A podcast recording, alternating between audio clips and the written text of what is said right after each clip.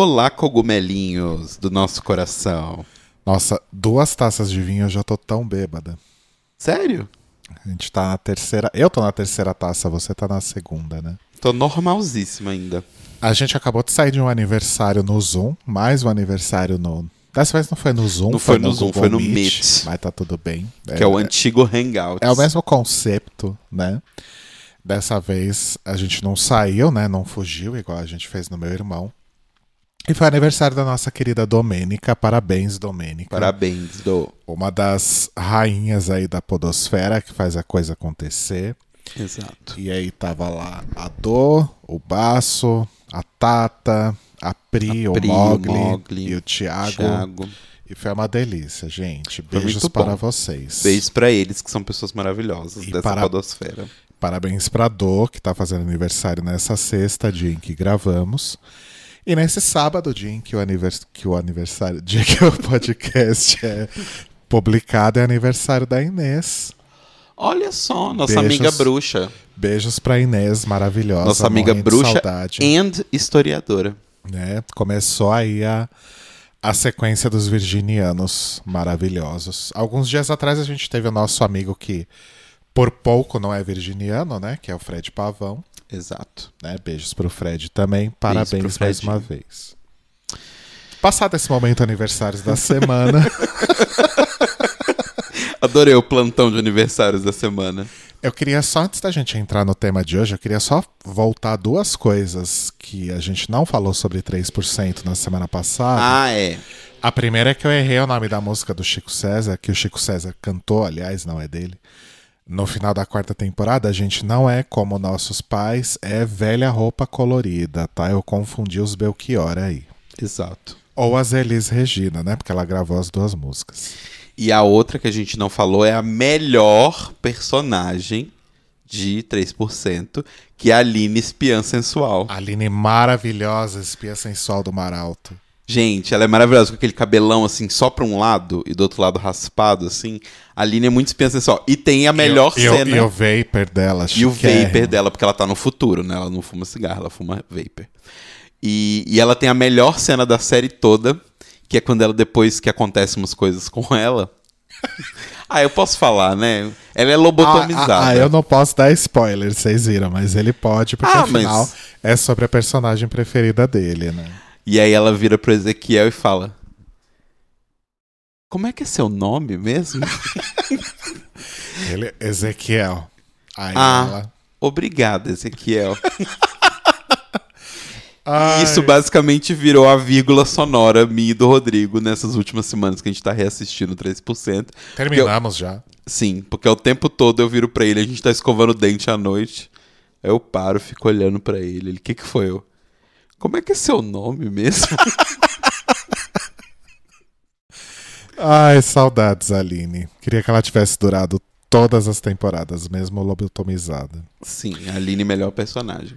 Mas o assunto hoje, é, que a gente já tá pensando em falar aí há alguns dias, ele foi inspirado por algo que a gente viu também na Netflix na semana passada. Sim.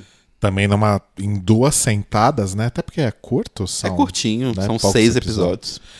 É a série, o documentário, na verdade. Série documental. Série documental High Score, que aqui no Brasil ganhou o título de GDLK. Não sei porquê. E é uma série sobre. Ai, arrotei. Mini arroto. É o Ai. vinho. É o vinho.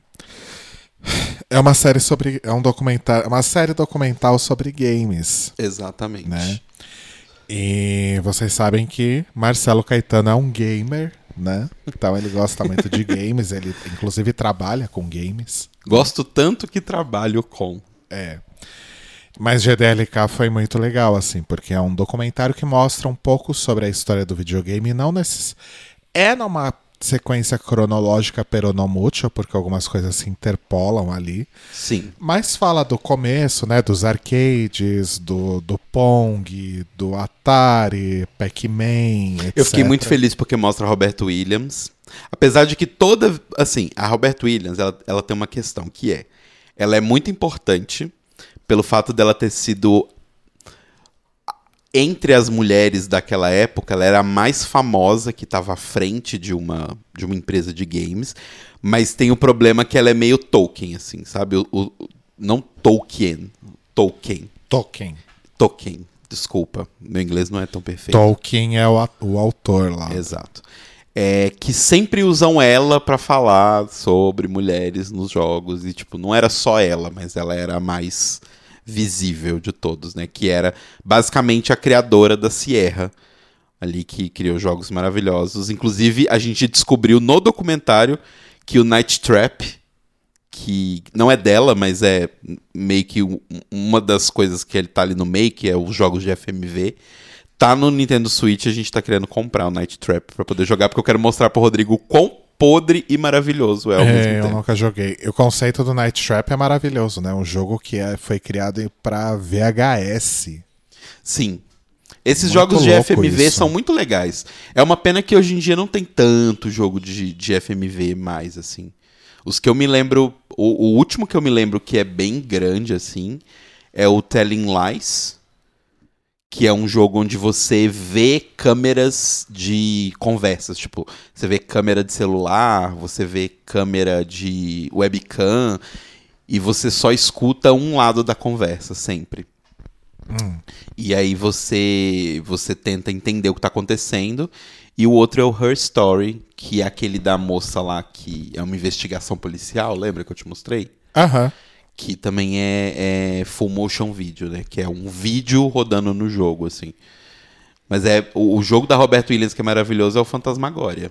Que é tipo um- é uma história sobre uma mulher que é casada com um cara e o cara é meio que possuído por um demônio, assim. E eles vão morar numa casa que parece a casa do Drácula. assim, eles alugam a casa, do, eles compram a casa do Drácula. E ela é uma escritora e o cara meio que fica maluco e tal. Mas é um Entendi. jogo bem, bem legal. Mas é legal que a série vai mostrando, né? Os principais ícones aí do videogame. Eu falei de alguns aí, né, até agora, mas aí também depois vai falar de Mario e vai falar sobre a Nintendo, aí vai falar sobre Sonic, e como a SEGA se tornou aí uma grande competidora. Depois vai falar dos jogos de luta, Street Fighter, Mortal Kombat, que são aí meus jogos preferidos. Tem o Yoshitaka Mano do Final Fantasy. É, fala de Doom, que também foi um jogo super Sim. importante aí para tudo que a gente vê até hoje aí de jogos de tiro em primeira pessoa, né? Nas- meio que nasceu daí do Doom. E da importância dos PCs e, e- e- e outras mídias como o VHS, por exemplo, eu nunca imaginei que tivesse jogo em VHS. E é muito legal que traz. Todos os episódios trazem também um pouco sobre as coisas dos campeonatos, né? Sim. Que no fim das contas, é, hoje a gente sabe aí que os esports são uma grande fonte de renda aí para a indústria dos games, né? E os esports são uma coisa gigantesca Sim. que quando você olha para os campeonatinhos que tinha nos anos 90, né? As pessoas sentadas na frente de televisão de 14 polegadas, Sim. né? Cada uma com seu console. É uma, é uma coisa muito louca de pensar o quanto isso cresceu. E, enfim, o Telo é uma pessoa que sempre tá jogando alguma coisa. Sempre tentando empurrar alguma coisa pro Rodrigo jogar. Mas ele tá sempre jogando alguma coisa, seja no PC, seja no Switch, enfim. E, e aí, esse assistir esse, esse essa série documental acabou me dando vontade de jogar alguma coisa. E aí um dia o Telo tava jogando Persona 4 ou 5? Quatro. 4 no computador, é, o Switch estava livre, eu fui lá. E aí, com milhões de jogos incríveis que o Switch tem, e que o Telo tem, e que a gente. Alguns até a gente comprou juntos e jogou, sei lá, uma vez. Com tantos jogos incríveis do Switch, o que, que eu tô jogando? Super Mario World. Isso mesmo. Fui lá no, no emuladorzinho de Super Nintendo do Switch e tô jogando Super Mario World. Comecei no domingo, né? Foi. Hoje é sexta, eu já tô terminando o mundo 6 e com quase todas as fases secretas abertas, inclusive as Star Roads. Conta o negócio do emulador para as pessoas que você vai saber contar melhor. É que assim, é, no Switch você tem o. Se você paga o, o Switch Online, você tem o emuladorzinho do NES e do Super NES.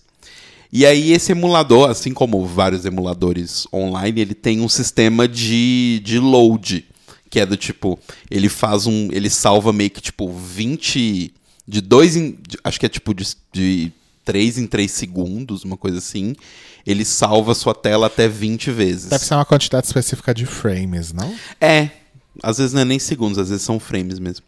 E aí você tem esse save que fica ali que você pode segurar os dois gatilhos, né, o RL, o ZL e o ZR, e você volta algumas cenas para trás, que é uma coisa comum de emulador, você ficar dando load game o tempo todo.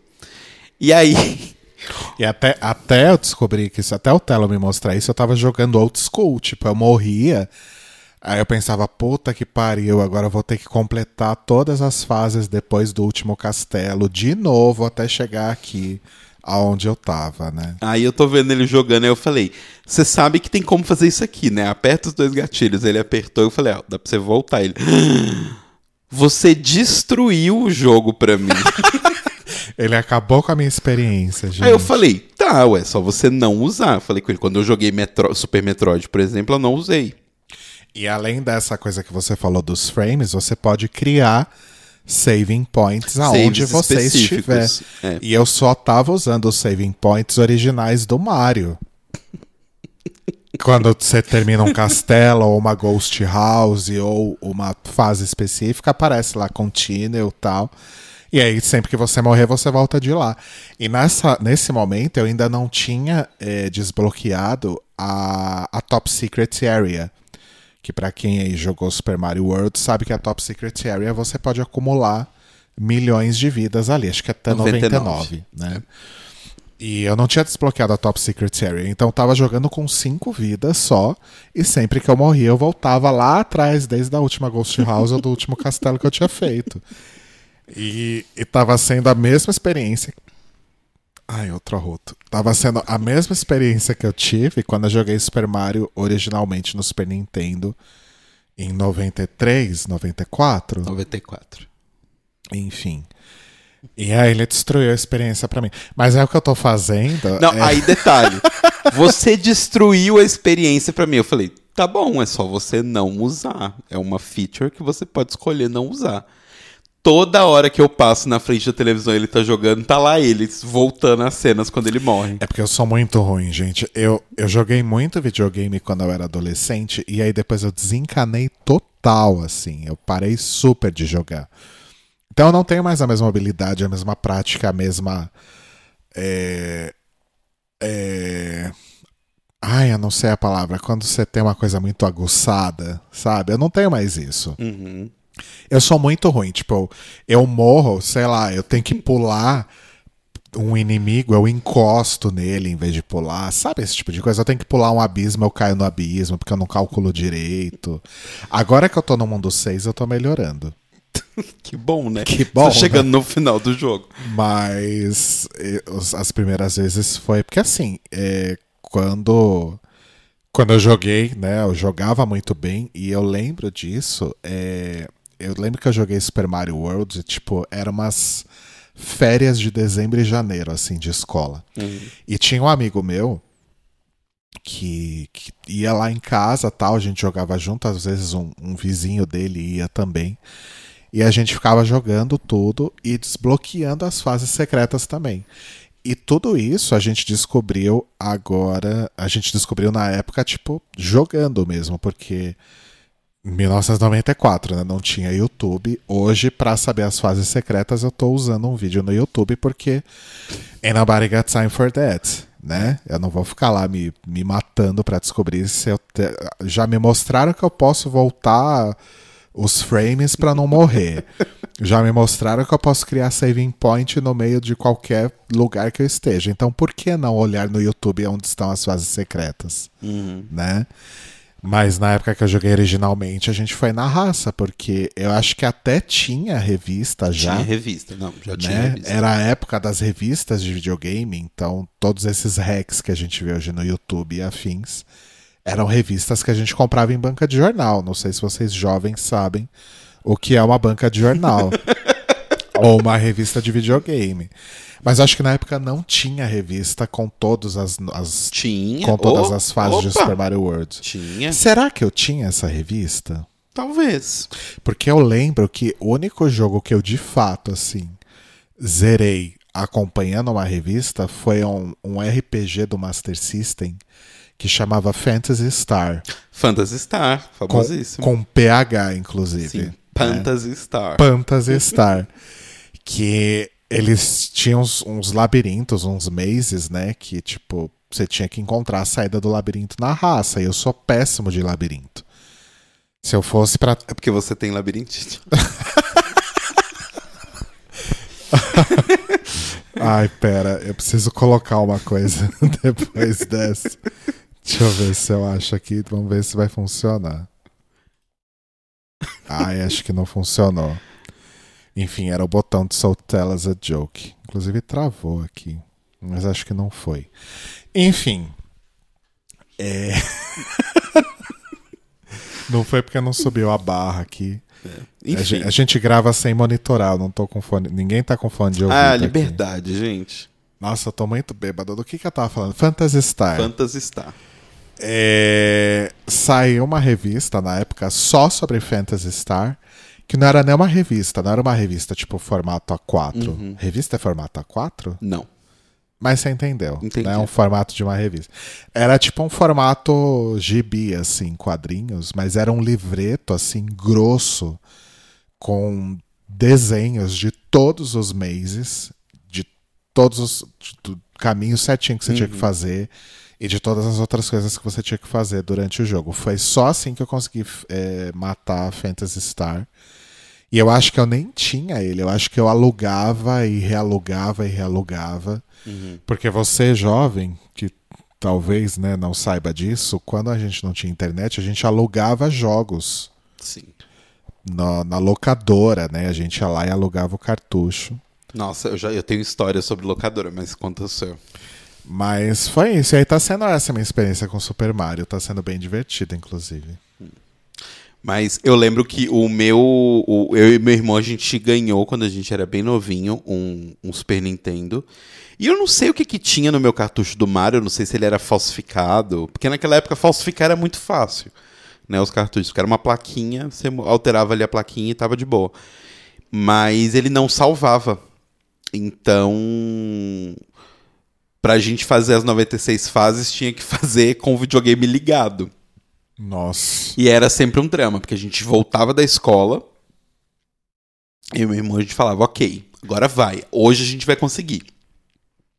E aí ligava o videogame e ia, ia. Aí dava tipo umas sete horas, que era a hora que minha mãe chegava do trabalho. Eu desligava a televisão e tentava deixar meio a luzinha do videogame meio virada, assim, pra não dar pra ela ver. Pra gente, tipo, disfarçar que o videogame não estava ligado. E aí fala, chegar lá depois de um tempinho, depois da gente jantar, falar, mãe, a gente pode jogar videogame? Aí ela falava, pode. Aí a gente ligava e continuava. Só que várias vezes ela chegava e via que a luz estava acesa e falou: Não acredito que vocês estão jogando videogame até agora. Pum, no power. Nossa, gente. Sem é- nem ligar a TV, sem nada. Não, e é foda, porque pra terminar o jogo inteiro com desbloqueando as fases secretas é bem mais de um dia. Não, é, é um tempão. E assim, não salvava absolutamente nada no nosso jogo. Então a gente voltava do começo. Com Tipo, duas você- fases abertas. Tipo, se vocês morressem, voltava desde o começo? Desde o começo. Meu não salvava, Deus. não salvava. Não, assim. Não. Tipo assim, vamos supor, se a gente tivesse salvo no castelo. Né, no primeiro castelo. E aí morresse mais pra frente, a gente voltava do castelo. Mas o problema é desligasse- que se eu desligasse o videogame, o cartucho não salvava o que a gente fez. Nossa, gente. Mas acho que não era problema do Super Nintendo, não. Isso deve ser problema Não, era do problema do cartucho, né? era problema do cartucho. Putz. Mas aí a gente teve esse, aí depois a gente teve um jogo do Beethoven, o cachorro, lembra do cachorro? Lembro do cachorro, mas não lembro do jogo. É, o jogo era você resgatar os quatro filhotinhos do Beethoven. Que era do Beethoven 2, eu acho que ele tem filhotes. Aham. E era bem podre o jogo. Aí a gente foi ganhando vários joguinhos, assim, tinha Contra. Mas vocês alugavam também? A gente alugava muito. Porque tinha uma locadora do lado de casa que acho que o cara teve um, um vislumbre, assim. Ele falou: caralho, é isso aí, videogame, hein? pô, esse negócio vai. Isso dá dinheiro, hein? Isso dá dinheiro, Rui. Depois que virar mundial, vai ser obsessão mundial. Obsessão mundial.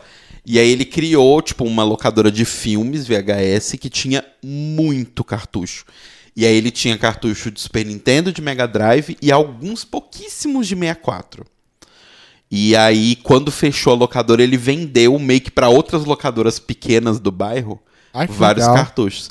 E aí eu lembro quando eu ganhei o meu 64, porque 64 já era outro mundo, porque assim, os cartuchos eram muito mais caros. É, o 64 já era uma fase que eu não tava jogando mais. Nossa, era bem mais caro. Tanto que assim, eu. E dizem que o 64 é, tipo, o melhor console que a Nintendo já teve, né?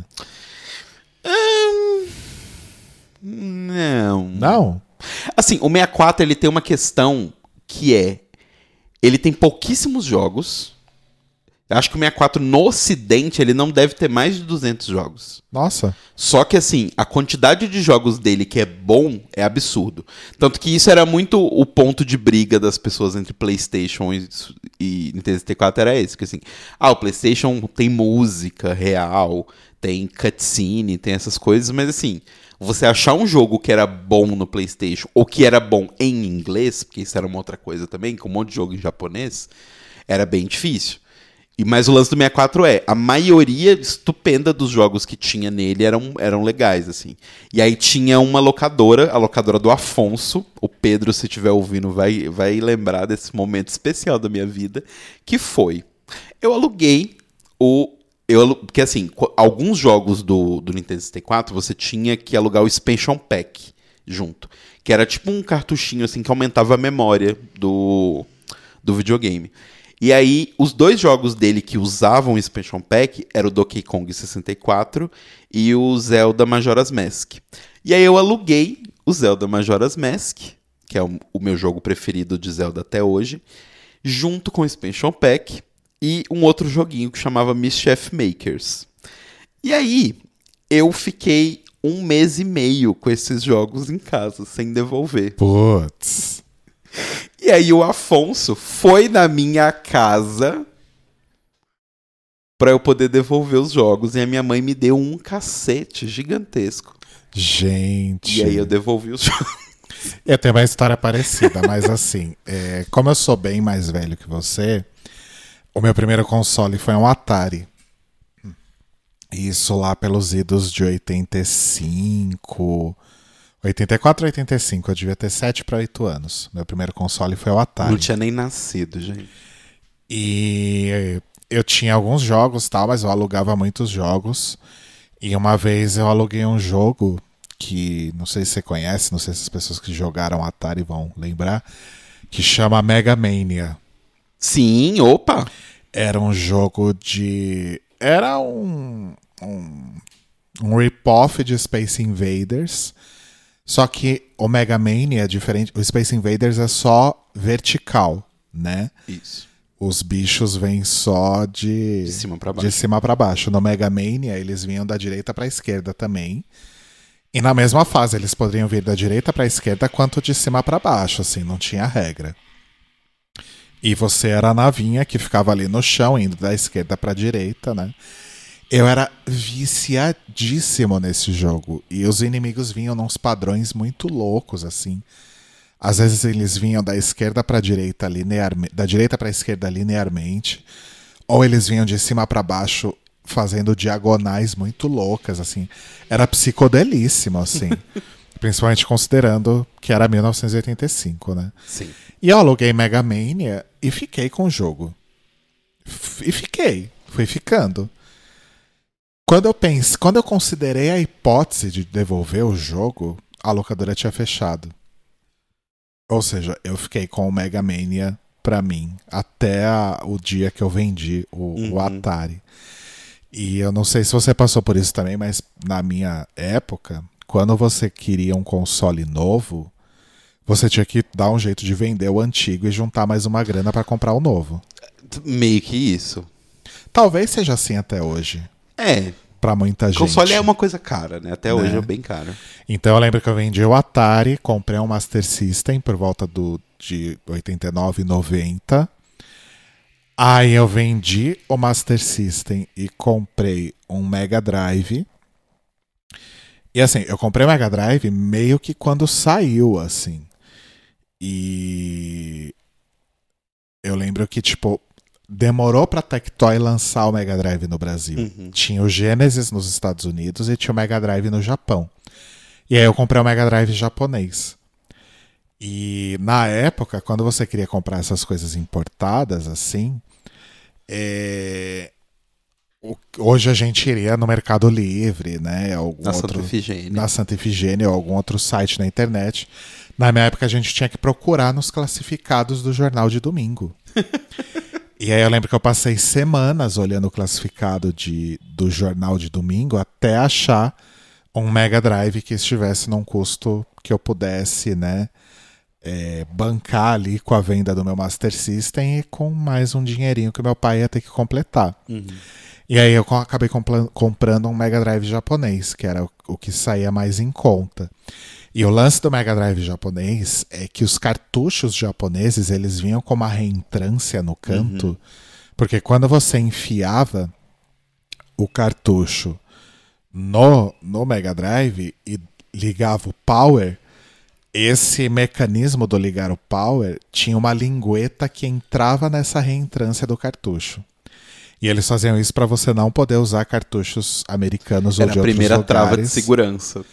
porque os cartuchos americanos ou de outros lugares eles não tinham essa reentrância no cartucho, ele era inteiro. Então a lingueta não entrava, o console não ligava. E aí o que, que eles ensinavam a gente a fazer? Desliga o console, tira da tomada, pega uma lixa, Uhum. lixa a lingueta até o final, até ela acabar, vira o console ao contrário para tirar toda a poeira que vai ficar dentro, né? Passa Sim. um aspirador ou o que seja, e aí você consegue colocar qualquer cartucho lá, e foi o que eu fiz. Porque logo depois começaram a sair os cartuchos aqui no Brasil, né? A Tectoy começou a, a, a lançar aqui no Brasil também.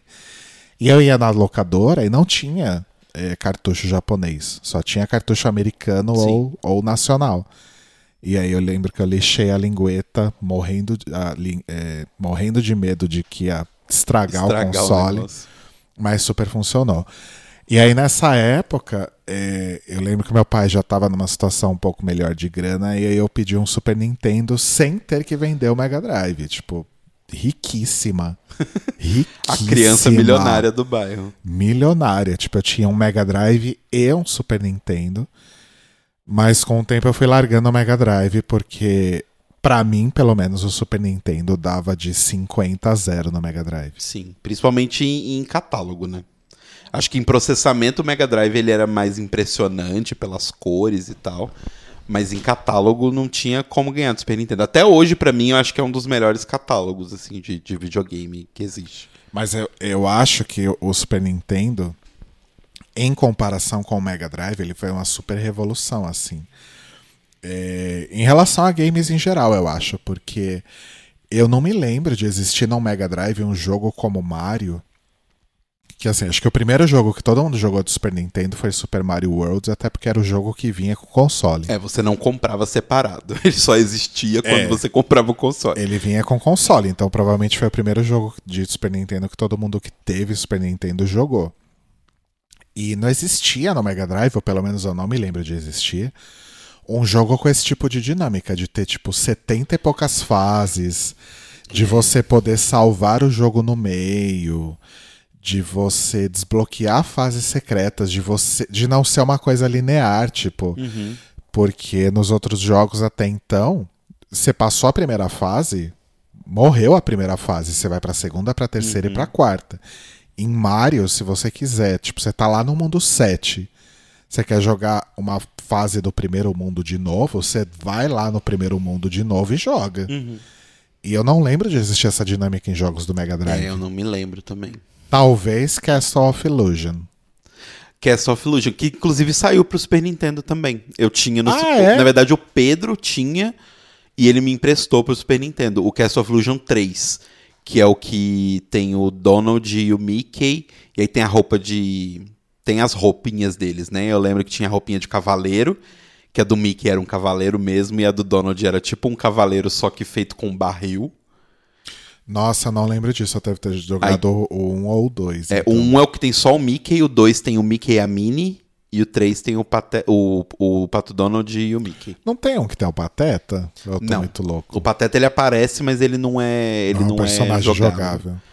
E o ter 3, jo- aí tinha a roupinha de mago, que era mais legal. Que a do, do Mickey era um mago com cartola e tal. E a do Donald era tipo um mago meio Oriente Médio, assim.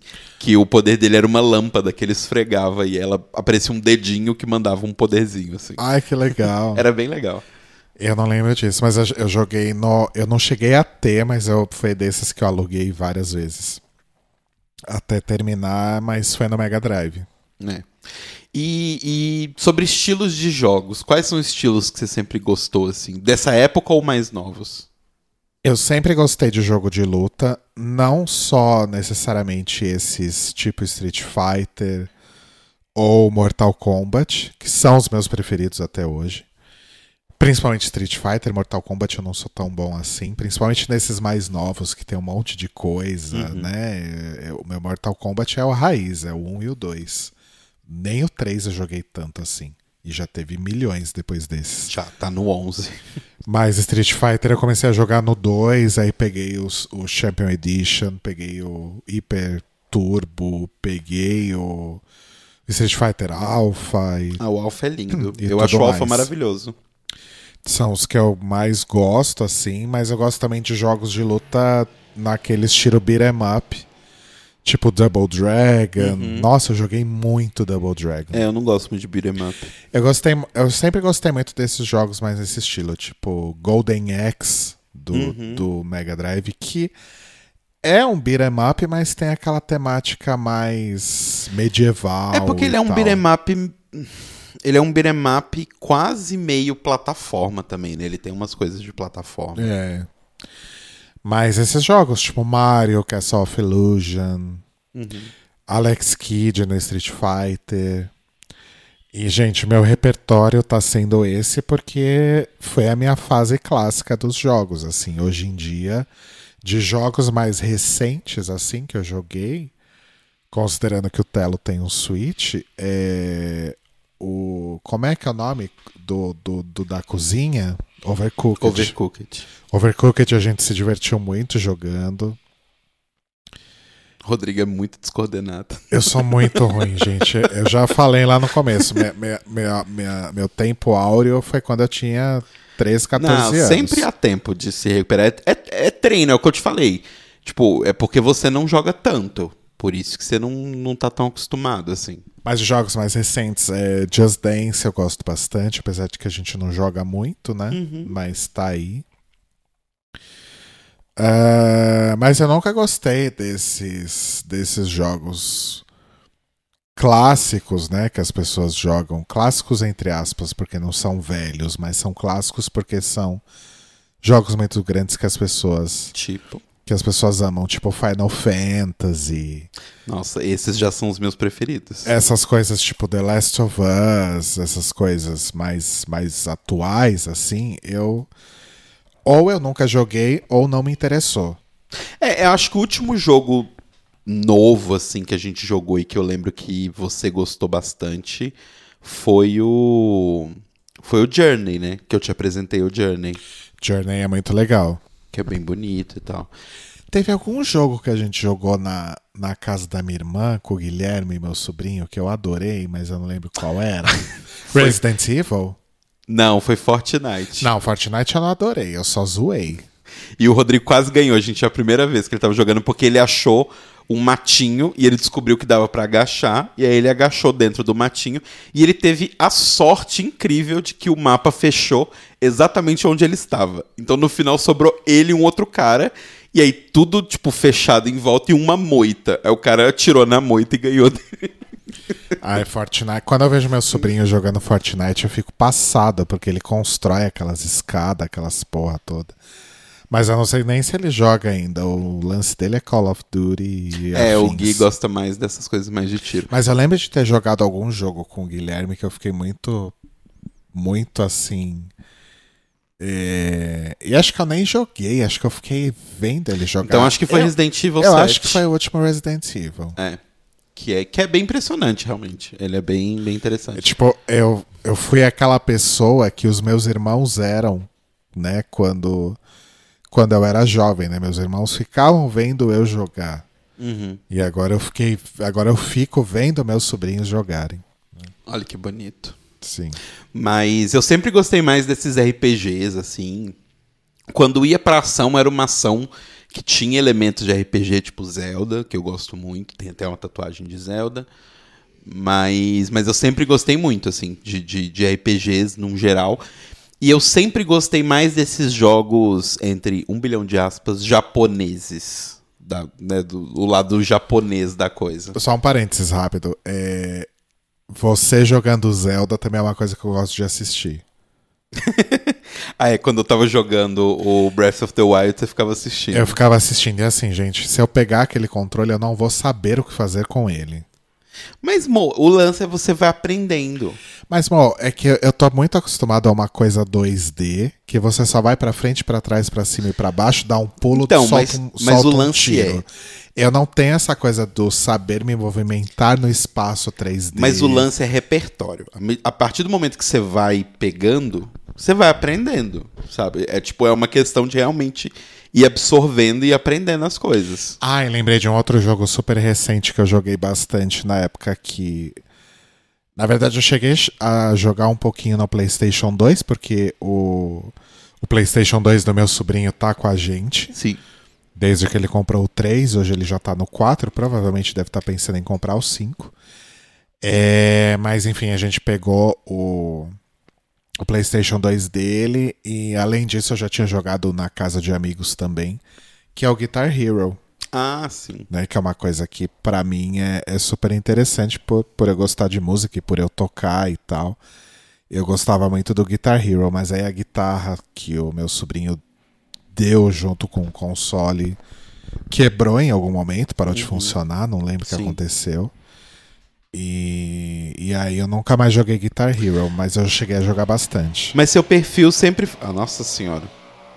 Passou uma moto aqui dentro, gente, desculpa. É, mas seu, seu perfil sempre foi gostar mais de jogo mais arcade, assim, né? Tipo, Sim. você joga meio sem valer nada, assim, joga só aquela partida e é isso aí.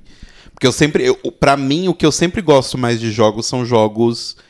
Eu sempre jogo mais pela história e pela mecânica das coisas e tal. Então eu gosto de jogos longos. Tipo, tô jogando Persona, que, né, tipo, é gigantesco. Eu já tô com 50 horas no jogo e eu não tô nem na metade do ano, porque o Persona se passa em um ano inteiro. Gente, sério? Sim. É, é porque assim, o Persona, na verdade, ele é uma mistura de dois gêneros, entre muitas aspas. Ele é uma mistura de um RPG japonês, assim, normal, de turno, batalha e tal. Opa, mini arroto. Com uma visual novel, que são jogos bem japoneses, assim, que é você basicamente viver uma história, conversar com pessoas, é jogo de, de viver a vida. E é uma novelinha, assim, que você vai vivendo. E Persona é a mistura das duas coisas. Então você entra no ano, no começo do ano letivo, em abril, no Japão, e você vive a vida desse, desse jovem até o abril do ano seguinte, assim. Nossa, não fazia ideia que era Sim. isso. E, e é tipo, eu tô com 50 horas e eu não tô nem na. Eu tô em agosto, tipo, finalzinho de agosto. Então, mas isso não necessariamente. Eu entendo o seu ponto sobre eu gostar de coisas mais pontuais, assim, mas isso não necessariamente é um fato. Porque eu acabei de jogar. Acabei não, né? Final do ano passado, começo desse ano, eu joguei Pokémon Sword and Shield. É. Quer dizer, a gente tem o Pokémon Sword, né? E foi o primeiro Pokémon de console que eu joguei. Até então eu só tinha jogado Pokémon GO no celular. E ficou viciado. E fiquei viciado, mas eu não jogo mais Pokémon GO há muito tempo. E Pokémon Sword eu amei, assim. E assim, eu terminei o jogo. Ainda depois fiquei bastante tempo naquela onda de pegar todos os Pokémon que eu ainda não tinha, mas depois eu desencanei também. Uhum. Eu não devo ter completado, acho que nem metade do Pokédex. Não, você completou mais da metade. Tá, completei dois terços, vai. né? Mas assim, esse, é, a expansão a gente não foi atrás até agora. Ah, eu já te falei várias vezes. Você quer que eu compro? Porque assim, eu pra mim eu já desencanei. Eu não, eu por mim eu não quero. Mas se você quiser, É, então, mas não sei também. É que já tem tanta coisa que eu deixei pra trás ah, fora da expansão, sabe? Que eu não sei se. Hum, não se- você, você não deixou nada pra trás. Você Você não pegou alguns Pokémon, mas aí. Sei, a gente pode pensar nesse assunto em outro momento. Mas eu quero te mostrar alguns jogos que eu acho que você vai gostar. Que eles não são, são difíceis, sabe? Não são tão punitivos e tal. Acho que você vai, você vai se interessar. E depois do 64, seu próximo console já foi o Switch ou você teve algum outro antes? Não, foi o Switch. Eu fiquei muito tempo sem ter videogame. Mas não necessariamente sem jogar. Não, não necessariamente sem jogar. Eu jogava muito na Steam mesmo, computador. Eu fiquei muitos anos jogando na Steam. E, e aí, tipo, teve uma época que realmente eu dei uma desencanada, assim. Porque eu tava trabalhando, fazendo faculdade e tava fazendo umas outras coisas minhas pessoais e tal. Então, tipo, meio que eu não tinha tempo, sabe? Aham. Então eu dei uma desencanada. Agora que eu comecei a voltar bastante, assim, pra poder distrair o tempo e tal, principalmente na época que eu tive, que eu comecei a ter as crises de, de ansiedade, me ajudava muito a me distrair, sabe? Sim. Então foi um hábito que eu tinha quando eu era bem novinho que foi voltando, assim. Mas depois do 64 console mesmo, eu realmente só fui ter o Switch. E o Switch, inclusive, foi um turning point na minha vida, porque foi o primeiro console na minha vida que eu comprei ele, não quando o console tava morrendo, mas quando ele tava Aham. nascendo. Eu Sim. até te comentei isso com você, né? Sim. Porque quando eu, eu, eu e meu irmão ganhamos meus, nosso Super Nintendo, tava tipo. Tinha acabado de lançar o 64. Aí a gente ganhou o Super Nintendo. E aí, quando meu pai me deu meu, meu, Nintendo, meu, meu 64, foi tipo. Na semana seguinte saiu a Nintendo World falando do Dolphin, que era o GameCube, né? Que era o depois. Falei, Ai, nossa, teve, puta que me pariu. teve o GameCube, é verdade. Teve GameCube. Então, depois desse Mega Drive desse. Ah, calma. E o Game Boy Color, que eu comprei também de um menino. Na verdade, assim, eu meio que peguei em consignação, vai. Eu peguei o Game Boy dele porque ele ia ganhar um, um videogame novo. Aí ele falou: ah, tipo, vê se você quer e se você quiser eu te vendo. E aí, na semana que eu peguei, que eu tava juntando dinheiro, e que eu falei, não, eu vou conversar com minha mãe, me dar de presente de aniversário, eu vou comprar um Game Boy Color. Lançou o Game Boy Advance. Mas você chegou a comprar o Color? Não, Ah, tá. não comprei. Aham. Mas, ó a merda. Mas Enfim. nem o Advance também. Nem o Advance. Eu não tinha grana, né? Eu era, eu era muito fodido. Tipo assim, quando, quando a gente era bem criancinha, a minha mãe tinha um, um bônus no trabalho e tal, que, que ela conseguiu dar o Super Nintendo pra gente. E o meu pai, na época, também tinha uma grana e conseguiu me dar o Nintendo 64. Mas a gente nunca teve grana pra ter, pra ter videogame. E o que eu tive muito tempo depois foi quando a gente começou a namorar lá atrás, que você me deu o 3DS Sim. que tava mais ou menos na metade da vida dele, assim, mas já tava mais pro final. Aham. E aí eu jogava bastante, porque na época, como eu já trabalhava, fazia faculdade, eu passava, sei lá, 20% do meu dia dentro de um ônibus. Então, 3DS, assim, eu falava, foda-se os ladrões, é o único momento de diversão que eu tenho. Vou ficar jogando meu Monster Hunter aqui enquanto tô no ônibus, sabe? Aham. E depois do 3DS foi o Switch. O Switch. Realmente, eu só tive console da Nintendo a vida toda. Quando você ganhou o Nintendo 64, você gritou: Nintendo 64! Não, mas foi um momento muito emocionante da minha vida. Nossa, sério, foi muito legal. Porque a primeira vez que eu vi P- o Nintendo 64 foi meio absurdo, assim. Eu lembro que eu fui na casa do Pedro. Gente, eu sempre falo do Pedro, mas é porque o Pedro é meu melhor E amigo. ele tinha um design bonito pra época, né? É, ele era bonito, ele era. E na época ele, inclusive, teve a versão dele Apple, né? Que Naquela época que a Apple fez o, o computador transparente, colorido, tinha o Nintendo 64 de cada cor transparente, assim. Inclusive o nome deles eram nomes de frutas. Tipo, era banana, maçã, Não kiwi. sabia disso. Porque o design tende ao flat, maçã da Apple. Exato. E, e aí, tipo, eu tinha ido na casa do Pedro e eu vi ele jogando Zelda. O Zelda do, do Nintendo 64, né? O primeiro, que é o Ocarina of Time. E eu olhei aquilo e eu amava Zelda, o Link of the Past, que é o do Super Que é o Nintendo. do Super Nintendo. E eu falava, meu Deus, olha isso, sabe? Tipo, é Zelda em 3D. E eu fiquei completamente obcecado pelo Nintendo 64. Eu acho que eu enchi tanto o saco do meu pai e da minha mãe que eles me, me, me deram finalmente.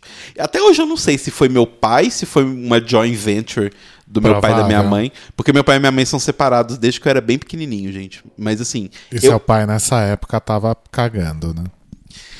Não, acho que nessa época era mais ou menos a época que ele tava mais próximo. Mas. Mas foi muito louco, assim. Quando eu vi aquele negócio, eu falei, gente, não é possível. E a gente não precisou vender os Super Nintendo, olha só. A gente ficou com os Super Nintendo. Quando eu me mudei pra São Paulo, inclusive, quando eu vim morar com você, eu inclusive vi ele e eu falei assim, ah, eu vou ver se ele tá funcionando. Só que ele não funciona há muito tempo já. Ai, E o pena. 64 também não. E aí, tipo, eu e meu irmão até falou assim: ah, vamos ver se a gente conserta. Mas ao mesmo tempo a gente começou, tipo, porque retro gaming hoje em dia, principalmente com console, é muito difícil. Porque você vai na Santa Efigênia, um cartucho de Nintendo 64 é tipo 300 reais. Aham. 300 reais eu compro um jogo lançamento do Switch, sabe? Exato. Desculpa, eu não vou pagar 300 reais pra jogar um jogo de 1998. Que você pode jogar num, Num emulador. no computador, no é, emulador. Sabe? Tipo, não. Ou agora no Switch, né? Mas, mas assim, eu sempre gostei muito desses jogos, assim, meio de, de, de RPG. Acho que o que mais mudou, assim, eu ainda gosto muito de jogos de RPG, tipo, eu tô adorando Persona, tô achando super divertido, mas hoje em dia eu acho que eu procuro mais jogos diferentes, assim. Porque hoje vendo, assim, hoje que eu, tô, que eu trabalho com games e vendo pra trás, assim, a história, eu vejo que eu, eu acho que eu saí de videogames numa época que foi muito boa ter saído, que foi uma época que tudo era muito mesmice, tudo era Call of Duty, tudo Aham. era esse, esse, era Halo, era essas coisas que hoje, que são coisas que até hoje não clica comigo, assim, eu não consigo... Não é que eu acho ruim. Eu, eu, quando eu vejo alguém jogando e eu vejo as mecânicas e tal, eu falo, hum, entendo. Mas não clica comigo. Eu acho que o único jogo de tiro que você jogou, assim, que, que, que eu lembro que você gostava era Overwatch, né? É, porque o Overwatch ele tem uma camada diferente que são os personagens. Pra mim, a graça toda de Overwatch tá nos personagens, que são realmente personagens interessantes, que você quer conhecer, com poderes únicos. Esse jogo mais hominho com arminha, assim, nunca, nunca me pegou. E MOBA também nunca foi sua praia, né?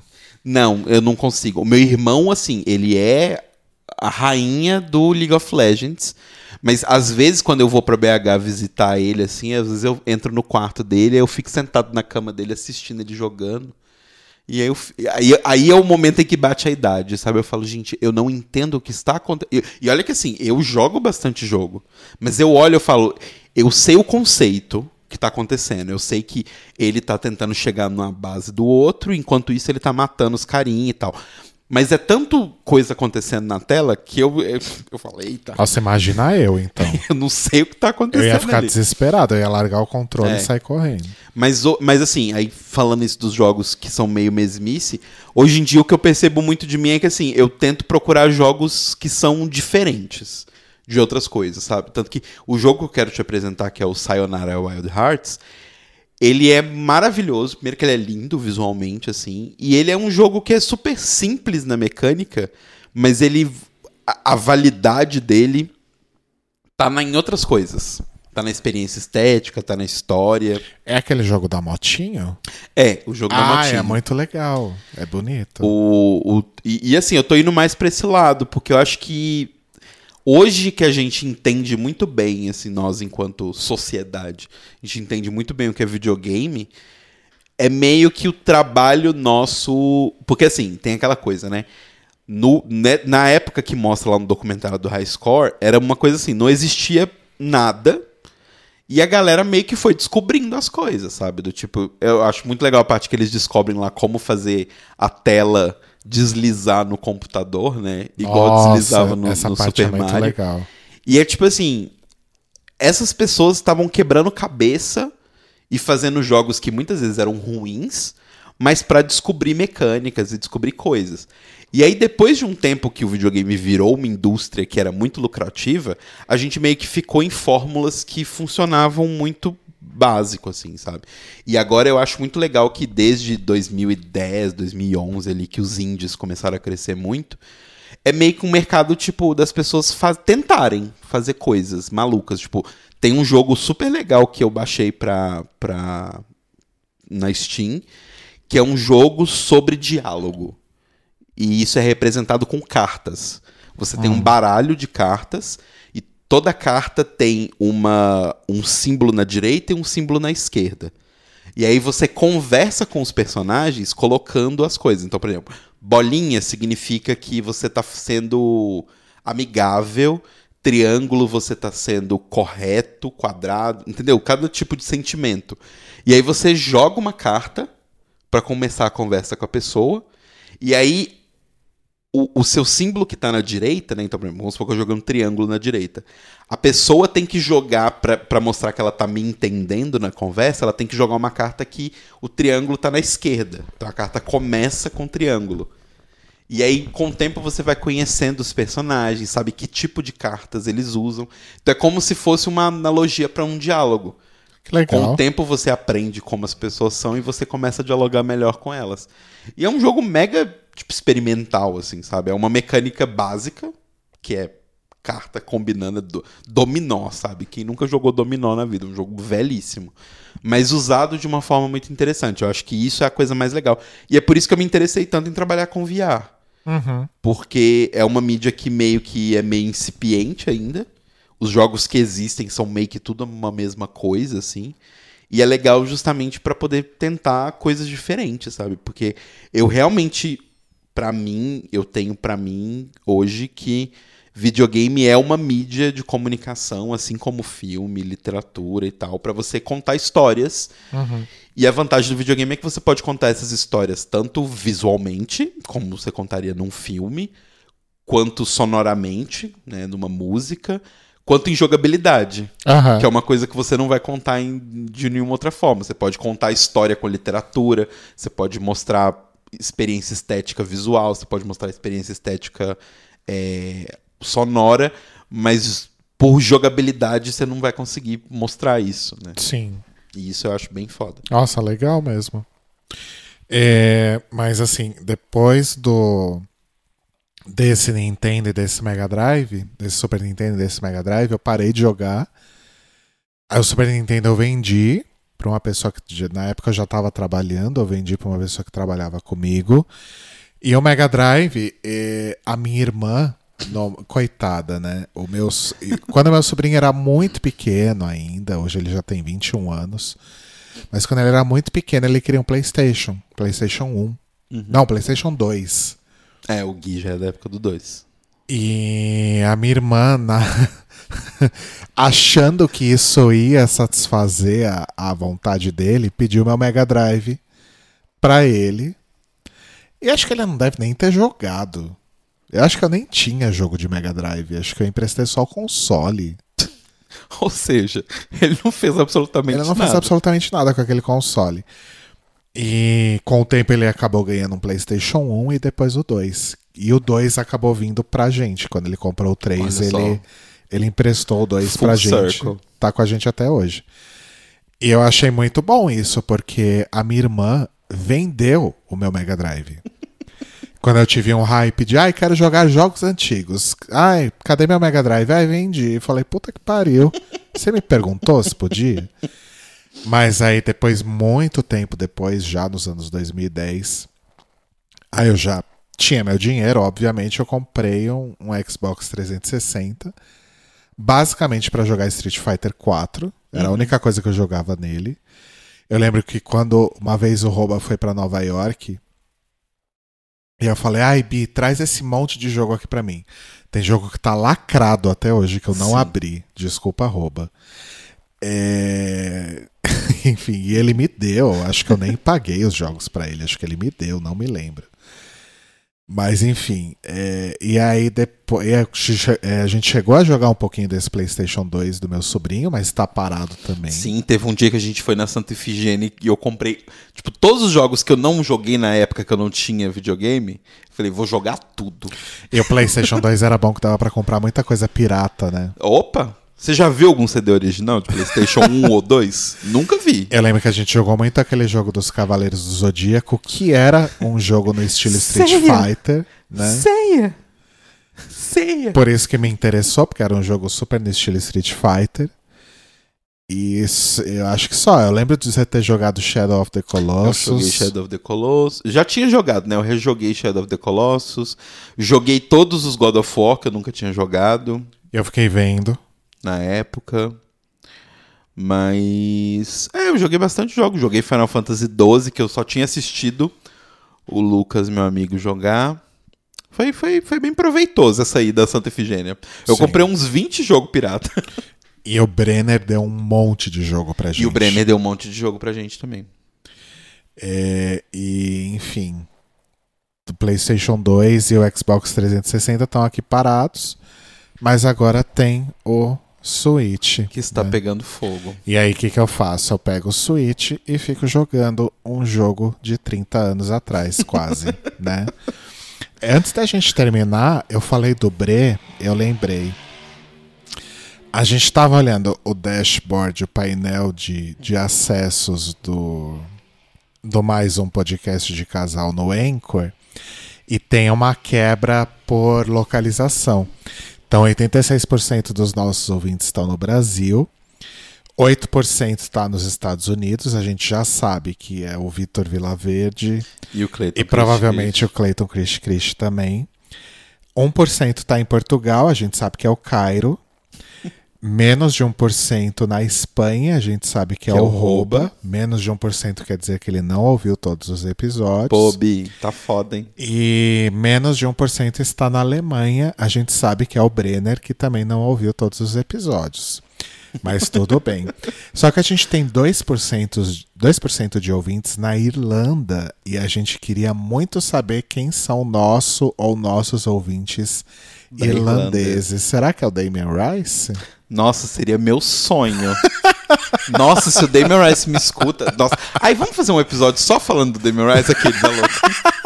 Vai que é ele mesmo, né? Imagina, nossa, eu ia me tremer toda. Vai que ele quer participar. Meu sonho. Mas é isso, a gente tá com a. Nossa, meu a gente mendigo preferido. deu quase uma hora, olha isso. Olha só, a gente fala bastante. Mas é porque quando a gente fala de videogame, eu gosto de falar de videogame. Sim.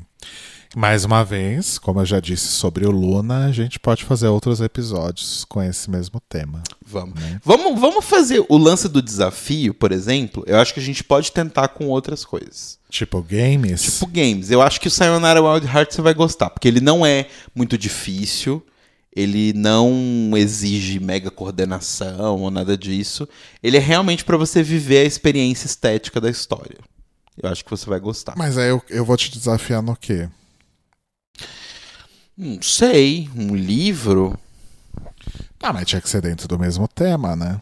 Não, ué, não precisa. A gente Não? cria as regras.